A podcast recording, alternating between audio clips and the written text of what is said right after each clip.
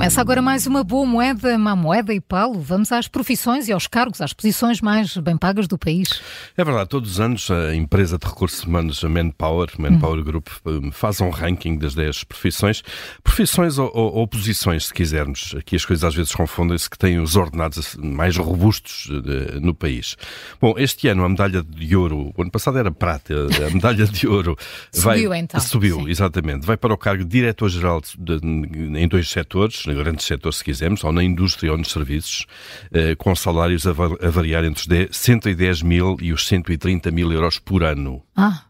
Calma, Maria João. Por ano. Calma, não é propriamente um jogador de futebol. Exato, não é jogador de futebol, nem estamos aqui a falar de empresas cotadas muito uhum, grandes. Sim. Estamos a falar aqui de, não direi também PMEs, mas algumas médias certamente em grandes empresas. 110 mil a 130 mil por ano. Okay. Uh. Coloca-nos 10, 10 mil, por mês, mês. Uh, mais ou menos. Um pouco abaixo sim. até. Uh, brutos sempre. Uhum coloca-lhe os descontos uh, e ficas quase com metade, a este nível, cerca de metade.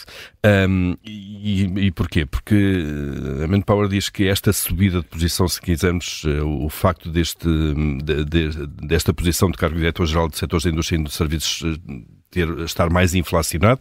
Em termos salariais, deve também a uma escassez de profissionais altamente qualificados uh, uh, nesta área. O segundo, o segundo lugar do, neste ranking é ocupado por outro cargo na indústria, aqui com, com salários que começam nos 90 mil, 90 mil, isto é, 90 mil euros por ano, uh, começam, isto é, uh, estamos a falar a este nível de topo e, os, e que vão, podem ir até aos 130 mil euros, que é a posição de diretor industrial. De facto, uhum. esta é a segunda mais valorizada em termos salariais.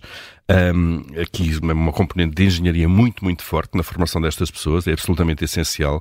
Aliás, aliás muito, muito disto é engenharia, mesmo aqui nas, mesmo no cargo de diretor-geral da indústria, obviamente que a engenharia ou as várias engenharias são uh, fundamentais. E depois uh, o terceiro posto deste, deste ranking um, de profissões mais bem pagas aparecem aqui os diretores de compras, uh, com salários que vão entre os 80 mil euros e os 120 mil euros por ano. Um, estes profissionais diretores de compra são responsáveis, no fundo, por planear, por controlar as aquisições, quer de maquinaria, equipamentos, materiais de organização, isto é, também há uma componente muito técnica, uh, se quisermos aqui em termos de, de engenharias. Logo a seguir uh, aparece aqui uma, uma profissão ou uma posição que tem sido muito valorizada, com as subidas e descidas das taxas de juros, tem a ver com, são os diretores financeiros, salários aqui entre os 90 mil euros e os 100 mil euros, aqui formação, obviamente, em finanças, contabilidade, eh, gestão ou economia são absolutamente fundamentais e são posições altamente mais valorizadas agora, precisamente por causa da instabilidade eh, gerada pela subida de juros. Uh, o ranking tem 10 posições, estas são as primeiras quatro posições, depois aparecem diretores comerciais, engenheiros de desenvolvimento de aplicações, os consultores SAP.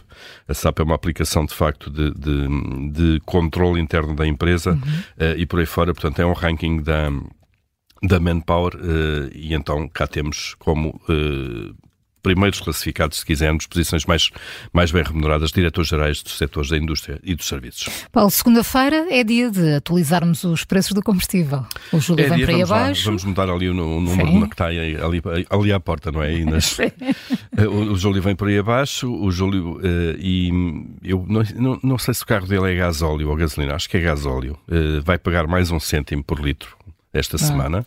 Ah, devia ter vindo ontem. o Júlio mal disposto. Claro, devia ter vindo ontem, como é evidente, não é? Claro. Mas pronto, ele deixa sempre para a segunda-feira, é o que dá. A gasolina mantém-se no mesmo, no, no, ao mesmo nível, anda aqui à volta de 1,64 uh, eh, euros por litro.